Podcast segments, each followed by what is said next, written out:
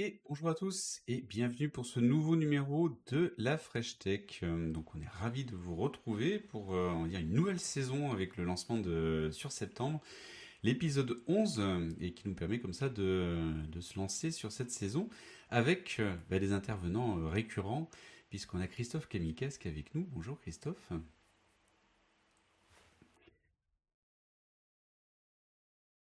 Là je pense qu'il y a le tout petit bonjour du début qui n'est pas passé, mais j'ai rattrapé le coup. Et euh, on a également un autre Christophe euh, qui est là aujourd'hui, donc ça va être euh, extrêmement pratique pendant toute l'émission, donc on essaiera de, bien différencier les deux. donc Christophe Cressant, bonjour Christophe d'Agilitest. Bonjour Bertrand, merci beaucoup hein, de nous donner cette tribune, on est ravis d'être présent ici avec vous.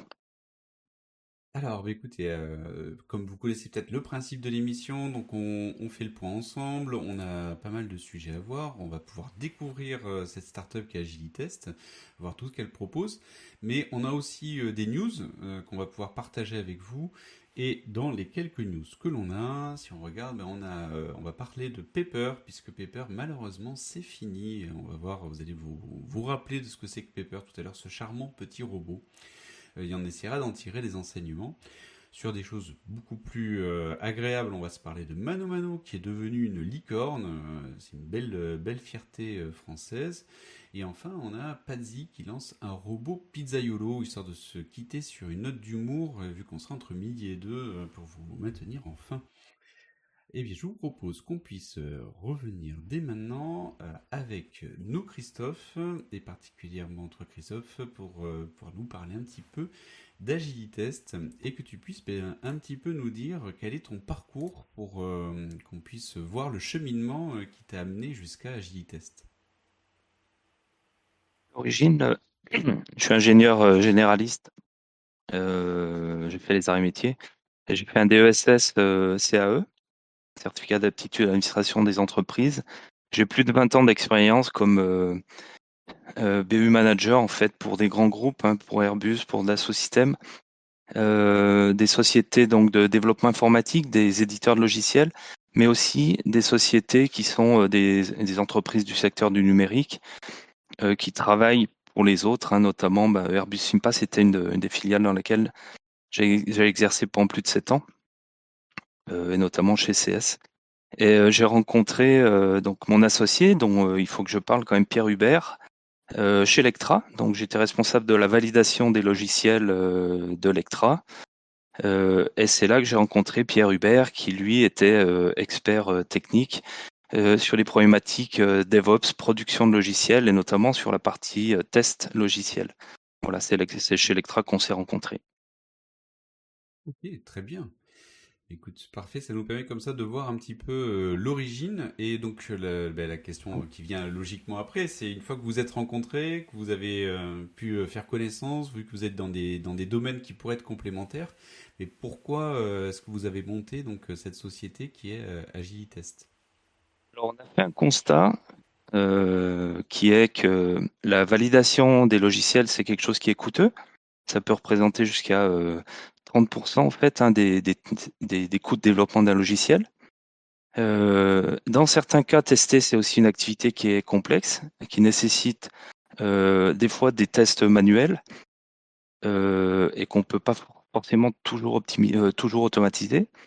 et quand on peut automatiser ces tests logiciels, eh bien, on a constaté, en utilisant ces outils, que la maintenance des tests pouvait représenter des coûts très très importants euh, qui bloquait finalement le, fait de pouvoir développer beaucoup de tests automatisés qui permettent de valider des logiciels. Donc on a eu euh, l'idée de créer un outil en fait euh, qui s'adresserait déjà à des personnes qui sont les testeurs, qui ne sont pas capables de développer en utilisant donc les, autres outils, et qui facilite les activités de maintenance des tests automatisés en réduisant au maximum cette maintenance. C'est vraiment les deux piliers fondateurs euh, d'Agilitest. Et c'est ce qui nous différencie euh, clairement euh, des autres concurrents. On pourra revenir sur ces points-là peut-être un peu plus tard. Ok, c'est bien clair. Christophe, tu voulais intervenir? Euh, non, c'est, oui, c'est juste pour clarifier. Alors, euh, quelques trucs. En fait, vous intervenez vraiment sur l'outillage des équipes de test manuelles. Donc, c'est vraiment sur cette partie-là pour fournir un outil à ces personnes-là, en complément de ce que, tout ce qu'on peut avoir euh, en- en- autour Voilà, du, notre- du catalogue de tests en général. Exactement. Notre credo, c'est vraiment c'est le test fonctionnel automatisé. C'est l'équivalent des tests manuels qui sont réalisés actuellement par des, par des équipes de test. Et on voit qu'il y a une accélération qui se fait avec euh, les développements agiles. On est obligé de livrer de plus en plus, euh, souvent les logiciels. C'est devenu très concurrentiel en fait, hein, de pouvoir produire une nouvelle fonctionnalité plus vite que ses concurrents ou de pouvoir corriger des bugs qui sont importants pour les clients sans engendrer de régression. Eh bien, Agilitest permet à nos clients de couvrir la quasi-totalité de leur, leur solution logicielle et ainsi de pouvoir euh, très, très régulièrement délivrer euh, des versions logicielles. Ça me fait penser justement à toutes les logiques euh, DevOps ou DevSecOps hein, qu'on peut avoir, oui. et euh, où effectivement on cherche à automatiser le plus possible, et, euh, et dedans ben, le facteur humain est une source de rupture, en tout cas dans la chaîne du, du DevOps, et donc ça permet euh, potentiellement, dans ce que je comprends hein, de, de, votre solution, de pouvoir couvrir euh, aussi cette partie-là, de s'inscrire peut-être plus rapidement et plus facilement dans du DevOps en, automatisant tout ce qui peut l'être et en laissant au niveau de la recette que la plus-value du recetteur en fait. Mais dans certains cas, même nous, ce qu'on propose à nos clients, c'est de faire de la validation continue. C'est-à-dire qu'à partir du moment où la correction a été apportée par un développeur, on va pouvoir construire le logiciel, le déployer, le tester et le passer en production de façon totalement automatisée. Voilà, c'est euh, un enjeu qui est important, mais on se positionne vraiment clairement sur ces enjeux pour les, pour les prochaines années. Et on est déjà capable de mettre en œuvre ce genre de, de pratique euh, chez les clients qui souhaitent euh, évidemment euh, s'y engager.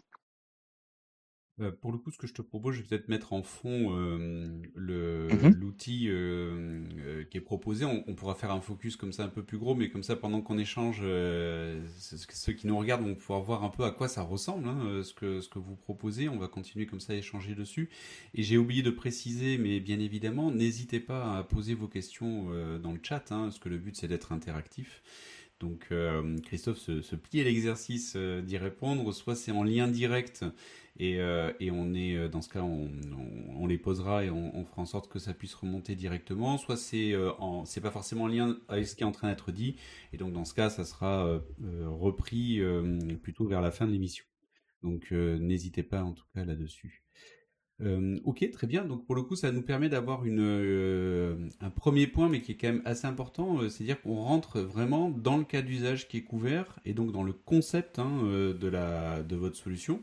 Donc si je comprends bien, on est sur de l'automatisation de tests. On fait aussi des tests de non-régression dedans. Bien sûr. En général, c'est pour ça qu'on fait des tests automatisés, bien sûr. Mmh.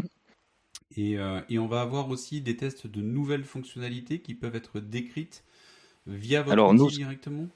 Bien sûr, ce, ce qu'on propose à nos clients, c'est de travailler en flux, c'est-à-dire que ils vont pouvoir euh, organiser leurs, leurs équipes de façon à ce que les nouvelles fonctionnalités soient couvertes dans le cadre des développements qui font euh, s'ils font de l'agilité, ils vont pouvoir rajouter en fait le réali- la réalisation du test en fait concernant une nouvelle fonctionnalité.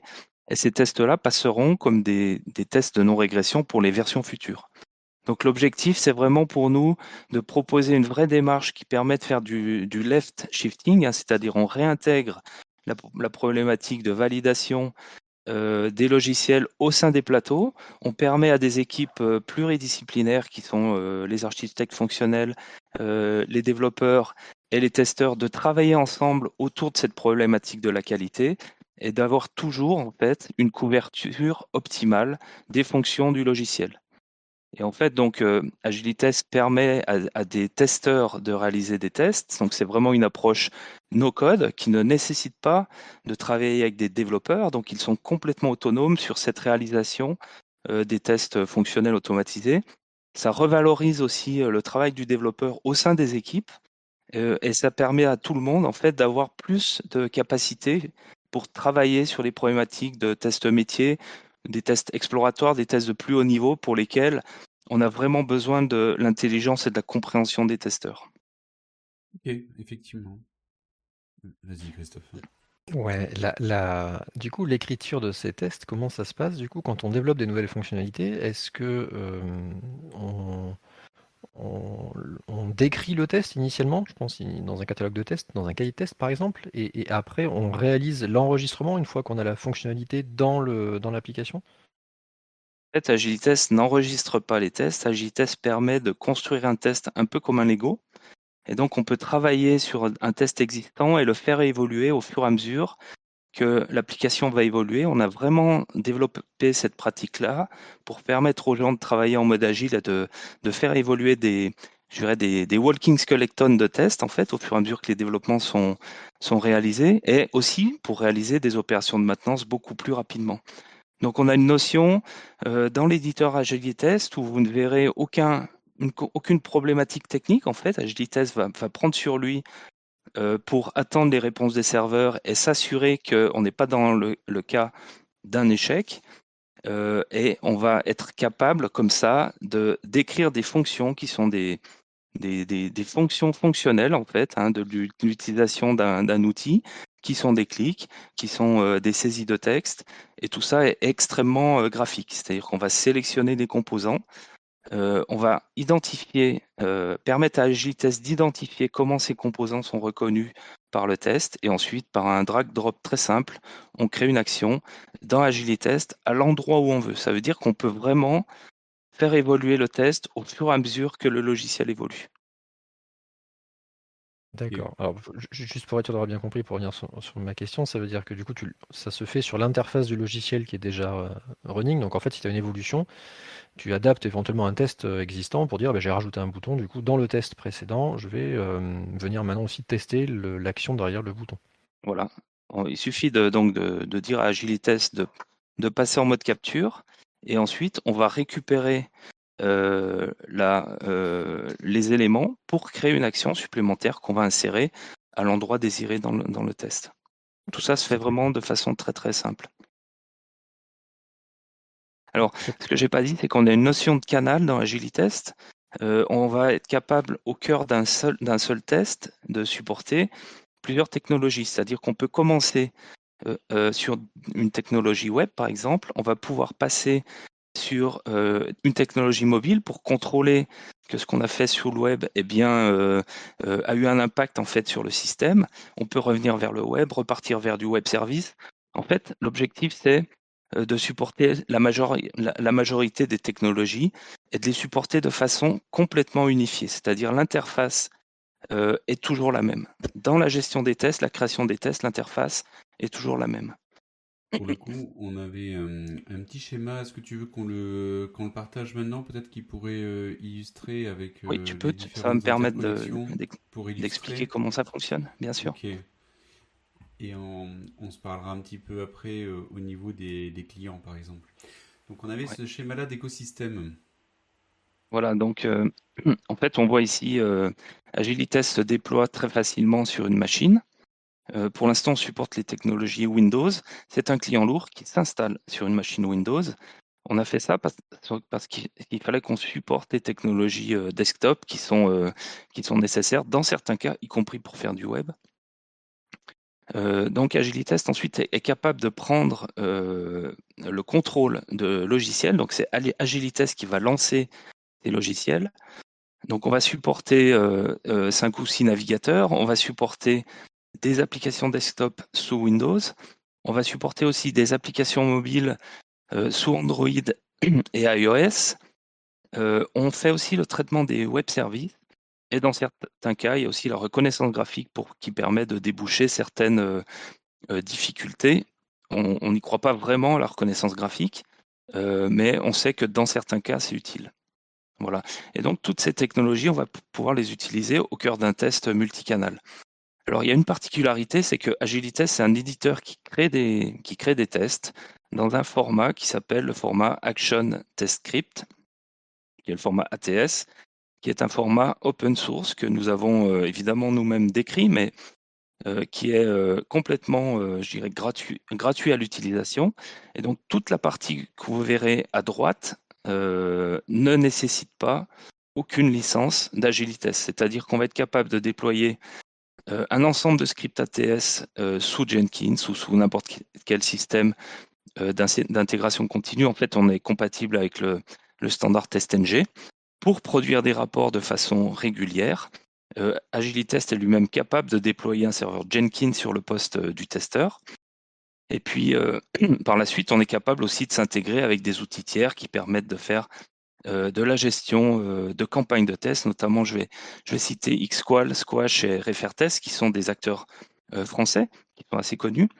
on est capable aussi de faire des, des scénarios de tests de montée en charge pour piloter. alors, la solution la plus connue, évidemment, qui est open source, c'est JMeter, mais on supporte aussi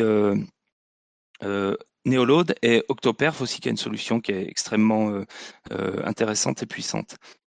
Euh, et pour euh, l'automatisation des mobiles, on a aussi un partenariat avec la société Genymotion qui propose euh, des émulateurs de téléphone Android dans le cloud. Ils ont, plus de 3000 configurations et donc ça permet à nos clients en fait de rejouer un, certain nombre de scénarios problématiques dans les conditions réelles d'utilisation du logiciel.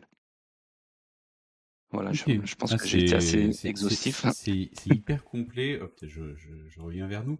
Mais euh, pour le coup, je trouve ça hyper complet. J'ai entendu aussi dedans des, acteurs comme Neoload, euh, Jmeter. Enfin, c'est vraiment des, des acteurs euh, forts du marché, effectivement, pour tout ce qui est test de, de charge.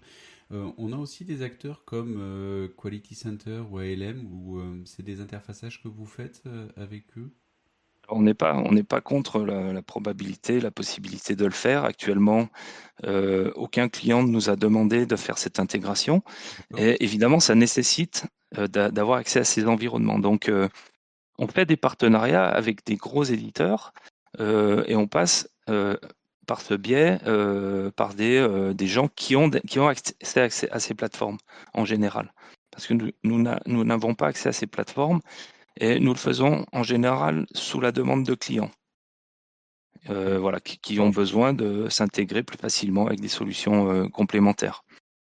Voilà, tout ça se, fait euh, de façon très efficace puisqu'on est vraiment à l'écoute de nos clients. Je parlerai tout à l'heure peut-être du business model d'Agilitest. Le, client est vraiment au centre, la problématique du client et de nos clients est vraiment au centre du développement de la société avec une activité de support où au final tous nos clients peuvent compter sur nous pour être derrière leur épaule, pour les accompagner dans la compréhension de l'outil et la réalisation de, de leurs tests. Tu avais un point, Christophe? Cette évolution de, votre solution, du coup, vous la faites de manière opportuniste avec les clients qui utilisent votre solution. C'est-à-dire que c'est à la demande de ces clients-là que vous allez ouvrir l'accès à de nouvelles intégrations, de nouvelles fonctionnalités en vue d'enrichir la solution depuis qu'on a créé la société, on a, beaucoup d'idées de, produits euh, complémentaires qu'on peut développer autour de cette technologie qui permet donc d'automatiser des scénarios.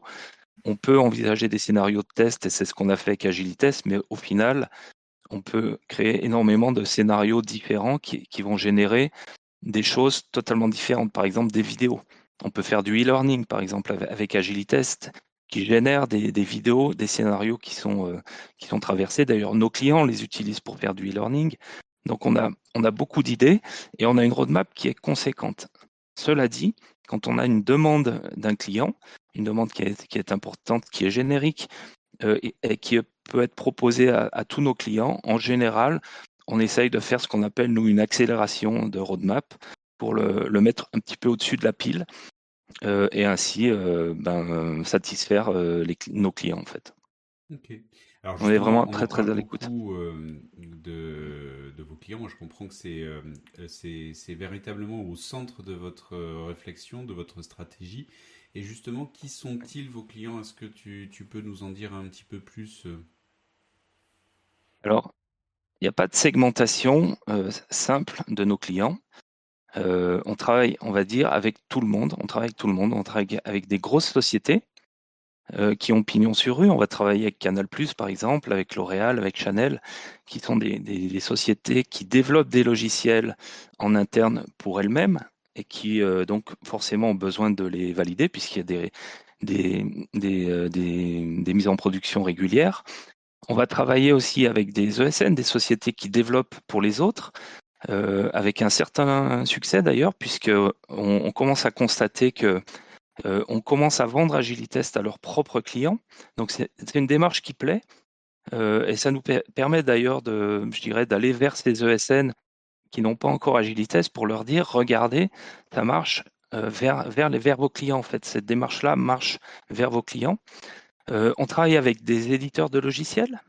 Je vais citer Dedalus, hein, qui est un éditeur de, solutions, notamment pour le domaine de la santé, extrêmement connu. On travaille avec Pharmagest, on travaille avec des, sociétés comme Isagri, par exemple, qui développent des logiciels pour leurs clients et qui sont éditeurs.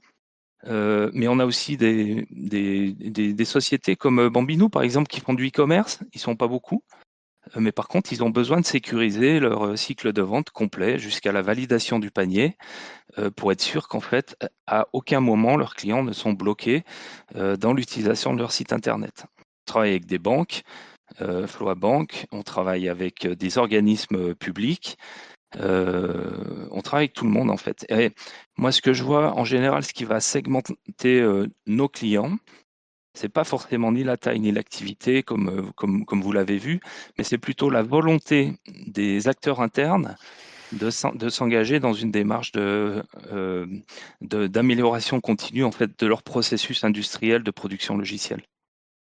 Et juste pour, euh, pour précision, justement, tu, tu parlais de Delus tout à l'heure, c'est, eux qui m'ont recommandé vivement de, de m'intéresser à, ta startup euh, en disant que c'est vraiment une solution euh, très complète et très fiable et ils en sont extrêmement satisfaits. Donc je me suis dit, tiens, c'est quand même rare euh, et c'est le, meilleur indicateur quand c'est les clients qui recommandent une solution. Donc, donc c'est ce qui m'a fait te rencontrer et te proposer qu'on échange pour, pour, proposer de faire cette émission. Donc effectivement comme on dit, ceux qui en parlent le mieux, ce sont nos clients, et, euh, là, ça marche bien. on, est, on, est, on est vraiment d'accord, on a d'extrêmement bonnes relations avec des Dalus, on les accompagne, euh, ils sont clients depuis plus de trois ans. Euh, on les accompagne, on va dire, ils nous accompagnent aussi depuis le début parce qu'on échange vraiment quotidiennement avec leurs équipes. Ça se passe vraiment très très bien et on est très satisfait de cette relation qu'on a engagée avec, avec cette équipe. concernant le retour d'expérience de nos clients, c'est quelque chose qu'on commence euh, à produire. Donc, on a un certain nombre de documents qu'on peut, peut diffuser, qu'on va mettre euh, à, disposition dans, les prochaines semaines. Et puis, on a participé euh, cette année donc aux Journées françaises du test logiciel qui avait lieu à Paris la semaine passée, il y a deux semaines.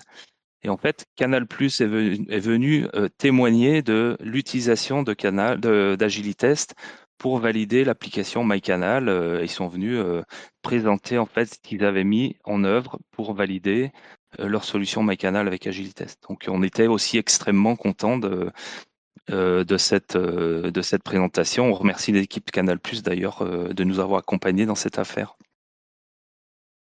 Pour l'appli web ou pour l'appli mobile? Pour toutes les applis en fait qui sont, il y a même un client lourd sous, sous Windows. ils testent toutes les applications euh, qui sont euh, liés à MyCanal en fait. Ok, super. pour changer un petit peu la, vidéo d'illustration avec cette fois-ci un test euh, sur mobile, donc un test d'exécution directement sur mobile. Donc là, là, aussi, ça montre quand même la, la, puissance de la solution à pouvoir se déployer aussi sur mobile et être totalement intégré dans l'écosystème mobile. Donc, et justement avec Canal+. Donc ça, ça vient appuyer ce que tu nous dis. Il faut savoir qu'il n'y a, aucune difficulté à, déployer des tests sur mobile. Il n'y a pas de configuration. On voit qu'on a certains concurrents. En fait, il faut passer une journée de configuration pour pouvoir euh, s'adresser avec un mobile. Là, c'est Agilitest en standard qui est capable, par le biais d'un petit logiciel qu'il faut déployer et qui fait l'interface avec Agilitest, qui s'appelle ATS Mobile Station.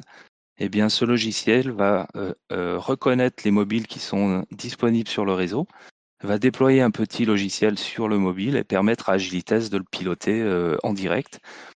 Et l'interface euh, de saisie des, tests est toujours identique, hein, puisqu'en fait, qu'on soit sur mobile ou sur une technologie web, au final, on va voir un écran et on va sélectionner des composants sur cet écran. Donc c'est toujours la même façon, sauf que pour des technologies web, on va sélectionner des composants qui sont du code HTML du DOM. Et pour les technologies mobiles, eh bien, c'est du code compilé. On fait de l'introspection sur les logiciels pour récupérer la structure des composants pour pouvoir les piloter par la suite. Voilà, c'était le petit point technique qui fait vraiment la différence puisque il y a vraiment une unité de, travail qui est toujours identique avec Agilitest. Et alors justement, là tu en parles un petit peu, mais c'est ce qui m'intéresse pour voir ce qui vous différencie par rapport à vos concurrents. Donc là je comprends sur la partie mobile la simplicité du paramétrage, puisque comme tu disais, on va pas passer une journée à paramétrer pour pouvoir faire fonctionner sur mobile. Est-ce qu'il y a d'autres points structurants comme ça? En fait, Agilitest, euh, les, fameux deux piliers dont je vous ai parlé tout à l'heure, donc Agilitest, c'est vraiment un outil, euh, ce qu'on appelle les outils un peu innovants actuellement, euh, qui sont nos codes, qui permettent aux sociétés, ben, au final, de, récupérer leurs développeurs qui font des tests logiciels actuellement, qui développent des tests logiciels qui sont spécifiés par des testeurs. Ils peuvent récupérer leurs développeurs pour faire vraiment des développements de fonctionnalités. Euh, et d'ailleurs, les développeurs vont les remercier parce que faire des tests automatisés euh, en développement, c'est assez compliqué. Euh, et donc, notre outil est vraiment accessible et, nos codes par des testeurs dont c'est le métier. Donc ça, c'est vraiment un point d'honneur et ça, ça, nous permet donc de nous, adresser à cette, à cette population, je vais dire en priorité, même si tout le monde est capable d'utiliser Agilitest. Le deuxième sujet, c'est la robustesse des tests. C'est un sujet qui est vraiment qui est central en fait hein, aux, tests automatisés. Euh, il, y a y a une notion de flaky test en fait qui sont des faux négatifs euh, qui, euh, bah, qui arrivent un peu, un peu n'importe quand, les flaky tests. Vous avez un test qui est KO, vous avez rejoué vos tests la nuit, vous en avez un qui est KO, il faut l'analyser. Eh bien, si vous avez 10% de flaky test et que vous avez 1000 tests, eh bien, ça, voilà, vous pouvez plus analyser vos tests et vous passez à côté de la cible de réaliser des tests fonctionnels sur l'ensemble des fonctions de votre logiciel. Et donc, Agilitest, euh, on sait que c'est compliqué quand même, hein, on met un point d'honneur à traquer les flaky tests et à ne pas en générer. Donc, il y a plein de contrôles qui sont mis dans Agilitest de toute façon pour éviter qu'on ait euh, des flaky tests qui se présentent. Et euh, on suit ça de très très près avec nos clients. Donc ça, c'est vraiment les deux points techniques qui sont euh, très importants. Euh, Juste après, préciser pour les gens qui, nous, regardent, les flaky tests, ce que tu entends par là, c'est les tests qui, qui, qui des fois passent, des fois passent pas, et que c'est hum, c'est des tests tu, connais... tu, réessayes, ça passe. Enfin, c'est très aléatoire. Exactement. Tu Tu connais pas la raison, tu sais pas ce qui s'est passé. Donc déjà, on essaye d'en générer le moins possible, et ensuite, on va quand même générer des vidéos de l'ensemble du déroulement du test comme ça, si on a un flaky test, on voit quand même la vidéo de ce qui s'est passé. Donc pour l'analyse, c'est plus rapide. Et donc les testeurs passent pas la matinée à analyser flaky test. Ils vont travailler avec les développeurs sur les développements en cours et faire des tests euh, euh, exploratoires, par exemple. Euh, l'objectif aussi, c'est d'être multiplateforme, de supporter toutes les plateformes. Donc on va supporter aussi macOS d'ici la fin de l'année. Et on, commence à nouer euh, des partenariats, notamment euh, avec la société euh, Invarture pour supporter un peu mieux les plateformes SAP qu'on commence à supporter. Donc on va se positionner petit à petit sur des verticaux qui intéressent un, certain nombre de métiers. Agilites, c'est une solution qui se déploie simplement. on l'a dit, hein, on est compatible avec la majorité des systèmes d'intégration continue. Donc, on est capable vraiment euh, de déployer un référentiel ATS et de le rejouer euh, dans des conditions euh, optimales.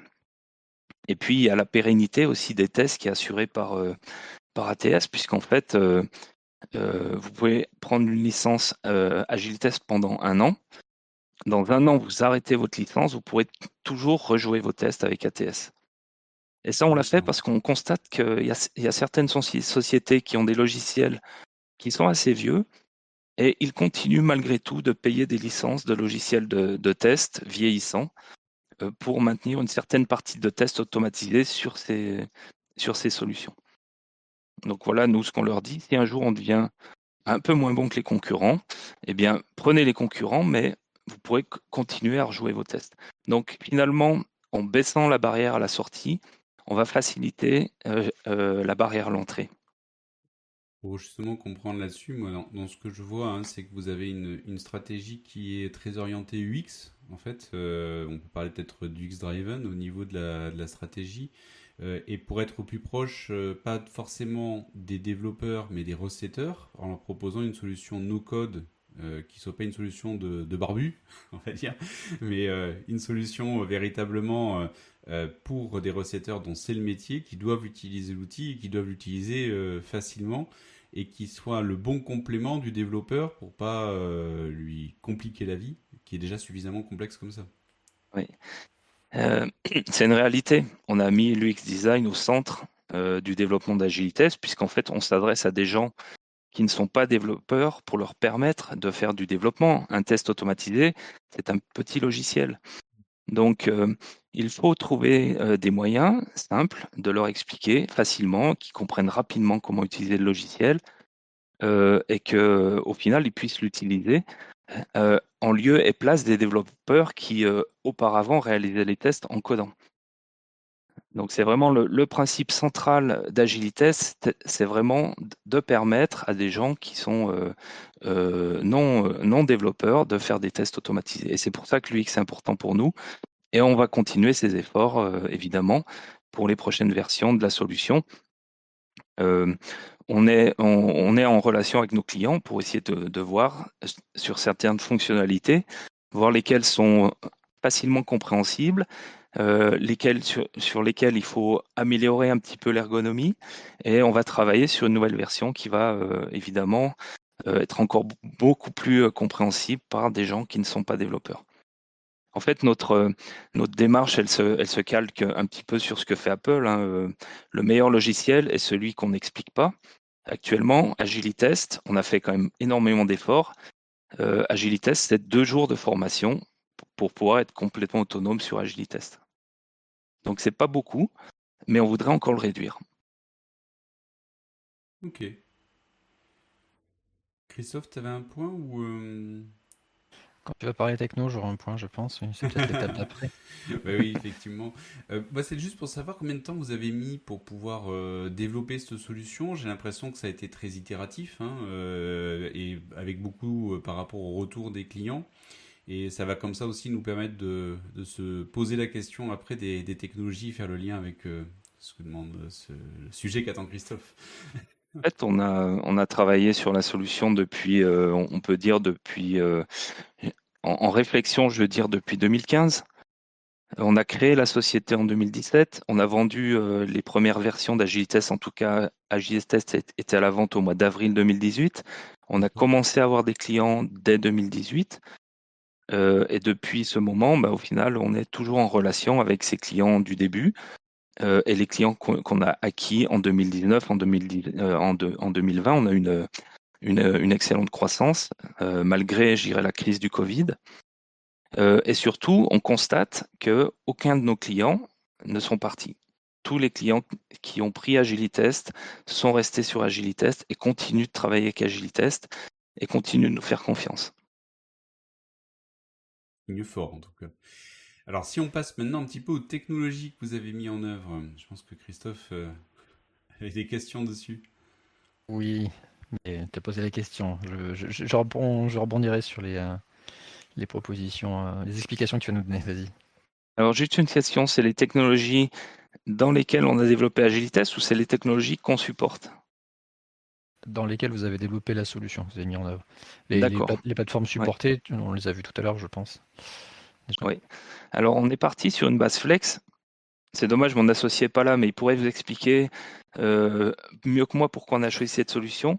Globalement, en flex, on est capable de développer des interfaces homme-machine qui sont euh, euh, extrêmement mobiles, actives, avec des animations très rapidement et qui surtout euh, vont pouvoir être portés sur, euh, sur toutes les plateformes.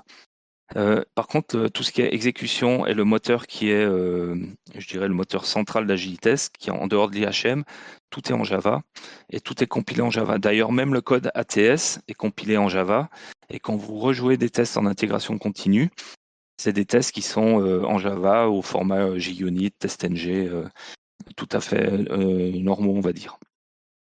Alors euh, la technologie Flex nous a permis notamment de, produire une première version. On a fait des essais sur macOS. Ce qui nous manque maintenant, c'est le support des, solutions desktop sous macOS. Mais on aura juste ça à faire et on aura le support de, macOS. Donc ça permet d'aller assez rapidement, voire très rapidement, à l'essentiel sur et surtout de faire des modifications rapides de l'interface homme-machine d'Agilitest. Alors, juste pour préciser, Flex, on parle bien d'un techno qui était initialement euh, chez Adobe, qui a été euh, lâché maintenant en open source chez, euh, chez Apache, c'est bien ça Pour la partie 8 Oui, alors je crois qu'elle est encore, alors je vais regarder, je peux regarder peut-être sur internet, mais je crois que c'est encore, c'est maintenu par une société qui s'appelle Carman, qui est une filiale de Samsung. Et de toute façon, on actuellement, on n'utilise pas les versions maintenues, on utilise une version euh, qui est extrêmement stable et qui date d'un certain temps euh, et qui évolue vraiment très très peu et on arrive à faire tout ce qu'on veut avec, il n'y a aucune régression. Et elle fonctionne très bien. Ok. Euh, au, niveau, donc ça c'est pour la partie vraiment de, la solution on va dire applicative que, l'on met entre les mains des testeurs. Et après pour le pilotage et test au niveau des différents composants, je pense par exemple pour commencer le navigateur, comment vous allez vous greffer dans le navigateur? Alors, on utilise, euh, on utilise les web drivers qui sont fournis avec les navigateurs euh, et qui permettent de récupérer d'une part, euh, on va dire, la structure des, documents qui sont, qui sont visités par les navigateurs et qui permet aussi d'envoyer des notifications au navigateur. Donc ça peut être, par exemple, de naviguer vers une URL, de cliquer sur un bouton, de saisir du texte, de récupérer un élément et ses attributs. Mmh. Et donc tout ça, en fait, je dirais, c'est extrêmement technique, euh, puisqu'en fait, ça doit prendre en compte euh, la réponse du navigateur.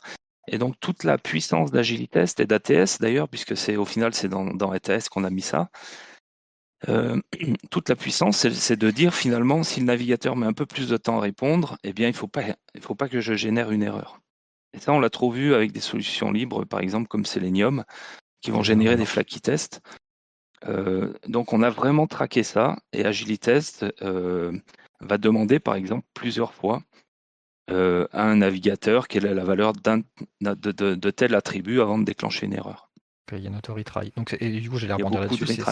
C'est ce que tu viens de dire. En fait, la technologie qui se cache derrière pour la partie navigateur, c'est la même que Selenium. C'est-à-dire que c'est les web drivers. Ça reste le, le, fer de lance pour le pilotage des navigateurs. Mais par contre, juste pour, pour clarifier, on n'utilise pas du tout le moteur d'exécution de Selenium. Euh, on utilise juste euh, le WebDriver comme passe-plat, hmm. comme protocole pour récupérer des éléments et envoyer des notifications. On sait que sur ces aspects-là, euh, ça, marche, ça marche bien, mais on n'utilise pas le moteur d'exécution parce qu'on sait qu'il est, truffé de, de, de problèmes. Euh, et y compris pour Appium. On, a, alors pour ceux qui ne connaissent pas Appium, euh, Appium c'est le driver pour, euh, pour les mobiles Android. On a réécrit un driver parce qu'on avait des, des, problèmes à essayer de déployer Appium.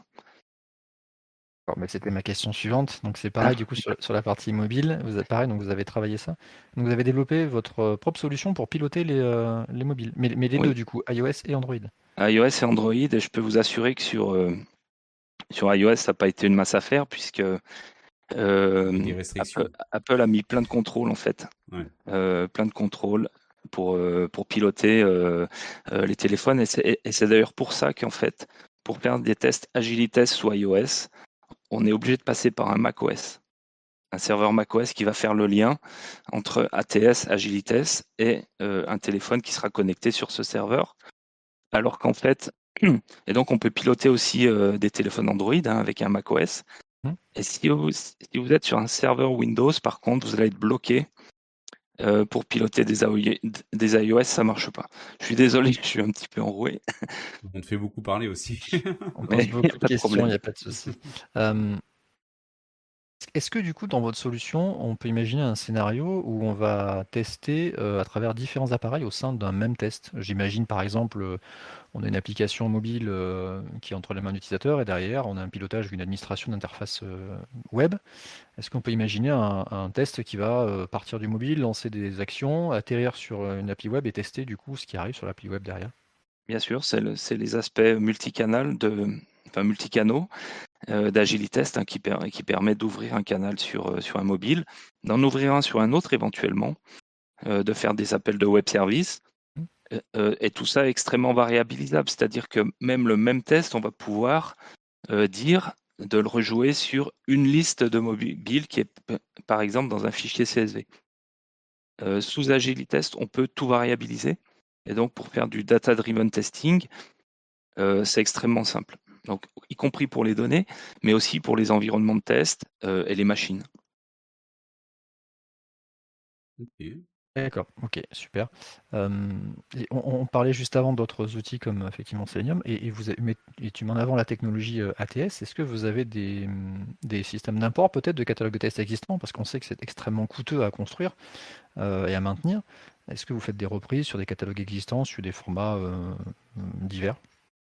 Alors, dans l'immédiat, euh, on a certains clients qui nous ont demandé de, faire des reprises à partir de, solutions existantes, euh, extrêmement coûteuses et euh, qui fonctionnaient un point, moins, bien. au final, on n'a pas pu parce que les, tests étaient complètement obfusqués.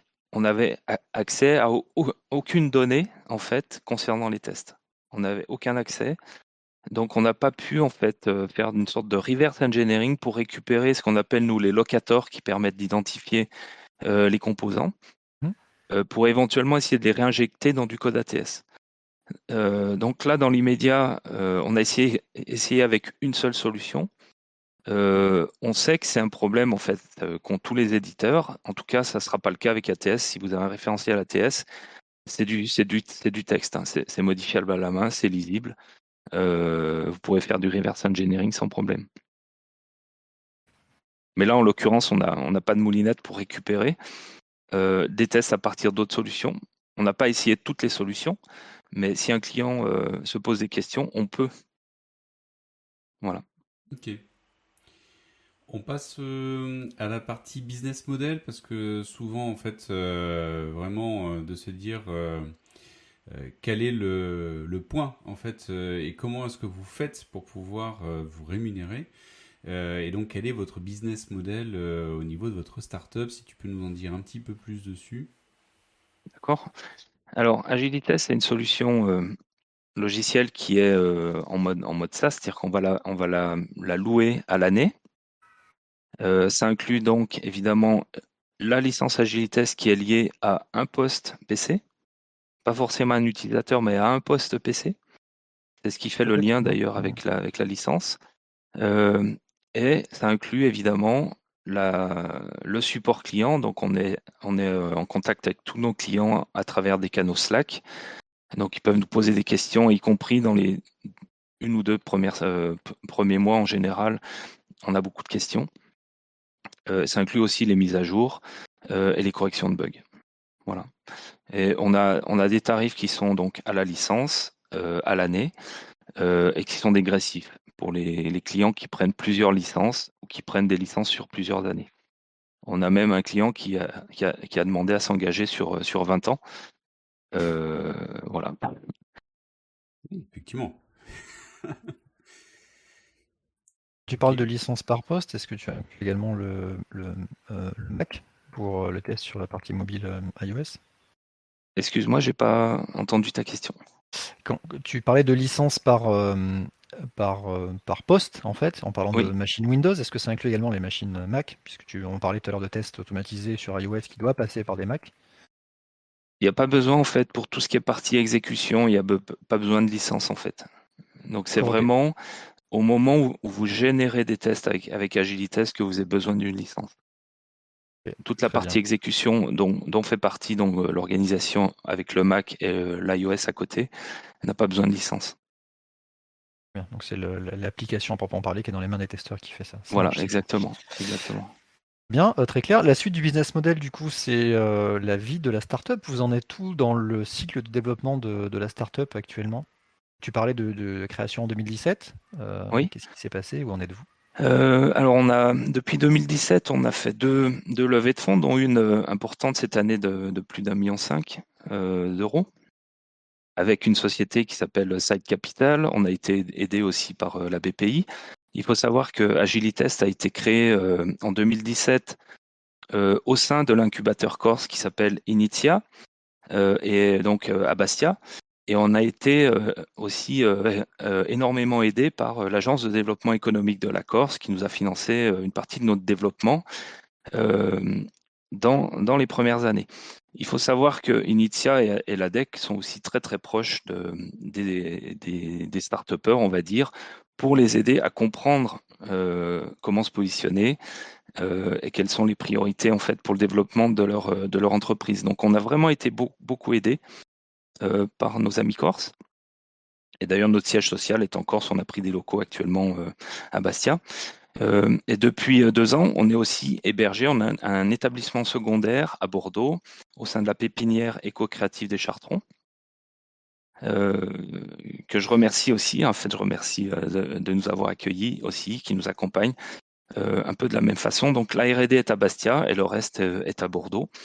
Et donc, on a effectivement fait une levée de fonds cette année et on accélère avec des recrutements. Donc, actuellement, euh, on est entre, entre 12, et, 12 et 15.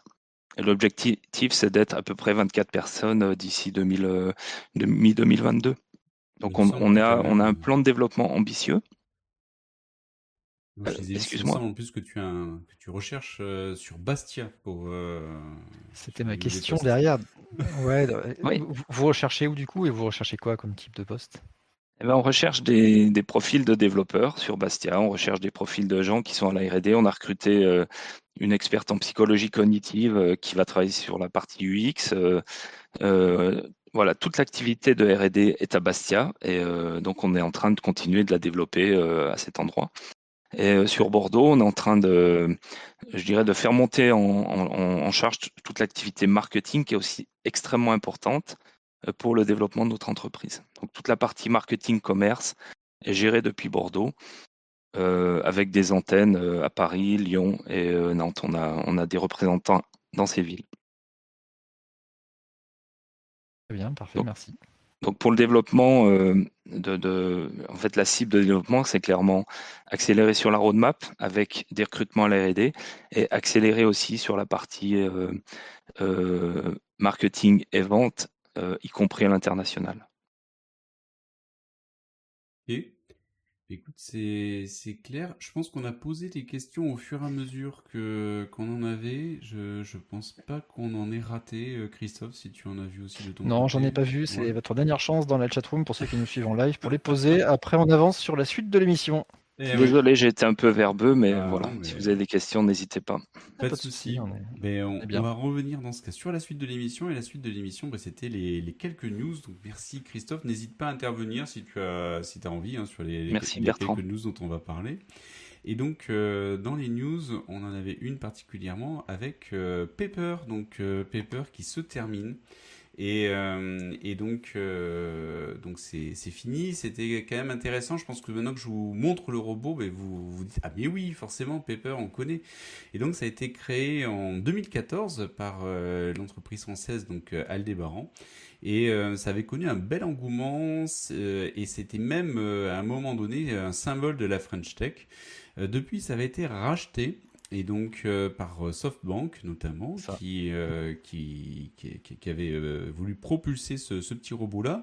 Il y a 27 000 robots qui ont été vendus quand même en 7 ans, c'est pas rien, mais c'est pas beaucoup, malheureusement. Et très clairement, il n'a pas réussi à trouver son marché, ce, ce, petit robot-là, qui n'a pas réussi à trouver en fait les cas d'usage qui permettaient véritablement d'être utilisés. Et euh, là maintenant, eh ça y est, euh, SoftBank a annoncé officiellement qu'il abandonne le développement euh, des robots. Il va continuer pour autant de faire des investissements significatifs dans la robotique de nouvelle génération, mais il arrête la partie Paper. Bon, c'est triste parce qu'en France, c'est quand même 165 emplois qui étaient liés. C'était une belle aventure qui, avait, qui avait duré quand même pendant 7 ans. Mais euh, bah, si on peut se dire quelque chose dessus et, euh, en, termes de retour d'expérience, c'est que c'est une innovation qui tenait la route, qui était intéressante technologiquement, mais qui n'a pas trouvé son marché en termes d'usage et que bah, on peut être euh, innovant euh, si on n'arrive pas à trouver le marché et qu'on n'arrive pas à, identifier euh, qui est intéressé et à qui est-ce qu'on pourrait vendre cette solution-là et la, faire se déployer et la faire grandir. et bien effectivement, on se retrouve avec un blocage et malheureusement une issue malheureuse pour cette belle initiative de Pepper. Ah, c'est une bonne conclusion. Ça montre effectivement que tu peux, tu peux effectivement euh, innover, euh, mettre en avant des choses hyper intéressantes, faire des levées de fonds. Si derrière, effectivement, ça se transforme pas, euh, ça s'arrête forcément, nécessairement au bout d'un moment. Voilà. Aldebaran, il faisait aussi Nao, un autre petit robot que vous avez peut-être pu voir aussi, qui était pour ABA plutôt axé sur les plateformes d'éducation et tout ça. On passe à une réussite et une réussite euh, qui est qui est pas rien, qui est mano mano, donc qui devient une qui est devenue une licorne, donc euh, donc véritablement là c'est bon voilà c'est quand même quelque chose d'assez extraordinaire, donc tant mieux. Ils ont réussi euh, à avoir une valorisation qui est maintenant de 2,6 milliards de dollars. Alors ça fluctue en fonction du moment où vous regardez l'émission ça aura euh, peut-être changé et je, l'espère pour eux et que ça le fasse de plus en plus. Donc euh, pour, euh, pour pouvoir se donner une, une idée, hein, en, en, fait, ce sont des sociétés qui ont une valorisation qui est supérieure à un milliard en fait et qui sont des startups. Donc euh, en France, on n'en a pas énormément. Donc euh, on en a 13 en 2019 par exemple, donc c'est quand même peu et là ça fait une nouvelle qui vient se, développer. Si vous regardez, c'est un volume d'affaires qui a doublé euh, en 2020. Donc c'est vraiment pas rien. Ça s'est créé pourtant qu'en 2013, c'est Christian Resson et Philippe de Chanville qui, ont lancé, qui avaient fait une marketplace sur le bricolage et le jardinage ils ont eu le, véritablement le nez creux puisque c'est un engouement très très fort et avec euh, également ben, la crise sanitaire, euh, c'est euh, les, les, Français et dans d'autres pays également se sont tournés fortement vers leur maison et l'amélioration de leur habitat forcé d'y passer plus de temps que là où ils avaient l'habitude. Et donc là, ça a été véritablement un boom pour tous ceux qui étaient spécialisés là-dedans, dont Mano Mano, qui veut maintenant accélérer en Europe, qui est rentable sur l'exercice français depuis maintenant deux ans. Donc ils commencent à être très solides sur leurs acquis et ils veulent maintenant ben, attaquer le marché européen et, euh, c'est une très très belle réussite euh, et franchement euh, ben, c'est beau à voir et tant mieux et c'est inspirant en tout cas pour les autres startups françaises. Alors après, tu, le dis bien, c'est que ça, reste un, une verticale dans leur domaine, c'est-à-dire que c'est vraiment du e-commerce, et en plus du e-commerce, c'est sur de la marketplace, donc place de marché où ils vont mettre en vente, euh, où, des, des vendeurs tiers vont pouvoir mettre en vente leurs produits dessus. Donc ils sont vraiment dans un, dans un créneau qui est aujourd'hui extrêmement porteur, c'est-à-dire que c'est pas les seuls à être dans ce domaine-là. Mais par contre, ils sont clairement euh, numéro un en termes de valorisation sur ce domaine-là. Je, pense aussi, je fais un petit pas de côté pour parler aussi de Miracle qui fait aussi ça, qui fait de la, place de marché pour les sites de e-commerce, mais euh, en mode plateforme, c'est-à-dire qu'ils vendent ça et après d'autres vont pouvoir construire la place de marché par-dessus, qui a aussi dans, ce, dans cette même dynamique-là, on va dire. Un peu moins grosse, mais euh, de la même manière. Tu fais bien, c'est vrai que c'est un bon lien, tu as raison. Tout à fait. Dernière news, euh, plus légère avec euh, Pazzi donc euh, qui lance un robot pizzaiolo. Alors bon voilà, je, trouvais ça assez intéressant. Donc c'est une initiative, c'est une start-up francilienne hein, qui, a, commencé cet été en plein cœur de Paris et qui vous propose en fait d'assister en salle et en emporter mais à, la création des pizzas par des robots. Donc euh, voilà, je trouvais ça euh, assez euh, léger, assez cocasse pour pouvoir vous le présenter. Après, c'est pas une nouveauté totale puisque c'est ça a déjà existé aux États-Unis. Il y a une startup qui avait qui était qui s'était lancée là-dessus. Il y avait eu notamment Zoom qui malheureusement a eu un échec euh, sur le sujet, qui s'est reconverti par la suite. Donc on va, va pas souhaiter bien sûr à Pazzi le, la, même euh, issue, mais c'est quand même intéressant de voir euh, ce qu'ils vont, ce qu'ils proposent et ce qui est quand même assez différenciant, puisque le, les bras articulés en fait, hein, puisque des robots vont étaler la pâte, poser la sauce tomate, vont ajouter toute la partie garniture, vont mettre au four et euh, vont pouvoir sortir la pizza et les mettre dans sa boîte pour pouvoir être livrée. Donc c'est ou servi en salle euh, au niveau de l'assiette. Euh, donc 80 pizzas par heure en capacité, un prix de vente entre 7 et 13 euros 60. Donc, ils font un pari aussi sur la qualité avec ben, des pâtes fraîches, des légumes bio, des fromages AOP. Et il y a du personnel quand même qui reste, mais qui est plus là pour faciliter et fluidifier les échanges avec les clients et permettre une restauration sur place, mais n'intervient pas du tout sur la partie fabrication. Et c'est fort en tout cas sur l'aspect technologique pour arriver à, comme ça, tout automatiser en termes de traitement euh, sur euh, des bras articulés. Donc c'était plus pour le, clin d'œil euh, et, la performance technologique pour arriver à faire, après avoir au niveau du business model et la capacité à pouvoir se déployer de manière plus large. Après, il y a d'autres il y a d'autres domaines qui sont aussi intéressés là-dessus tels que la préparation d'hamburgers cuire sur du wok ou autre donc on a quand même une mouvance c'était ça que je voulais partager avec vous euh, sur la partie automatisation de la création de cuisine, mais avec des ingrédients de qualité. Les cuistots en PLS, c'est ça qu'on voilà, va prévoir. Non, j'attends de voir. Est-ce qu'ils font tourner la pâte sur le bout de, la pince du coup du robot aussi là, comme fait, Je, je n'ai pas ce détail. C'est une bonne question, effectivement. Ah, ça serait dommage de perdre ça quand même. Bon. Euh, et après, pour, la, pour, la, pour rebondir un peu plus sérieusement dessus, euh, pas, loin de chez moi, j'ai aussi un distributeur automatique comme ça de, pizza qui te fait la préparation. Euh, alors, c'est adossé à une boulangerie qui te fait aussi la préparation euh, minute de ta pizza.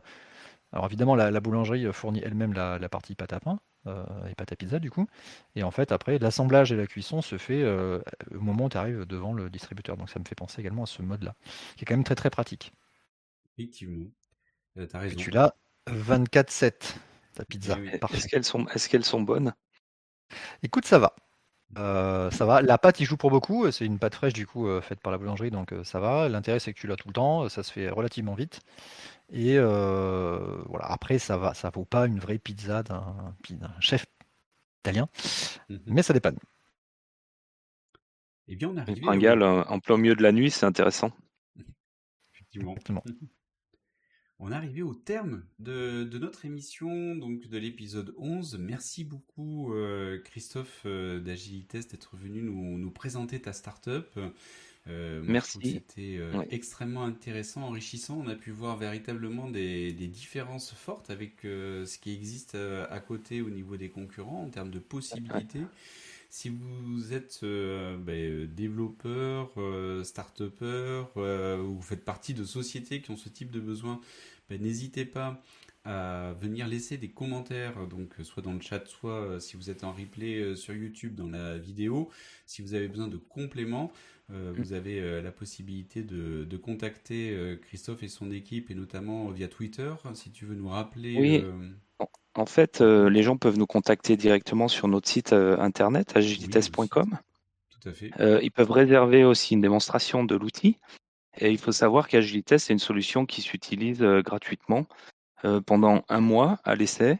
Euh, et pendant ce, mois, on a une équipe de consultants qui vous accompagne et qui, vous, qui vous aide à, créer vos premiers tests. Voilà, donc si jamais vous avez envie d'essayer, ben, n'hésitez pas à nous contacter, à demander une démo et on sera à votre disposition pour l'organiser. C'est noté. Et euh, comme ça, tous ceux qui le souhaitent pourront euh, se manifester. Et merci à toi, Christophe Kamikaze, cette fois-ci, pour euh, ta disponibilité et plaisir. d'être avec pour l'invitation pour ce nouvel épisode. On se retrouve dans un mois pour bah, une nouvelle startup à découvrir ensemble. Et d'ici là, je vous souhaite une bonne fin de journée à tous et à dans un mois. Merci. Merci Bertrand, merci Christophe et merci à tous.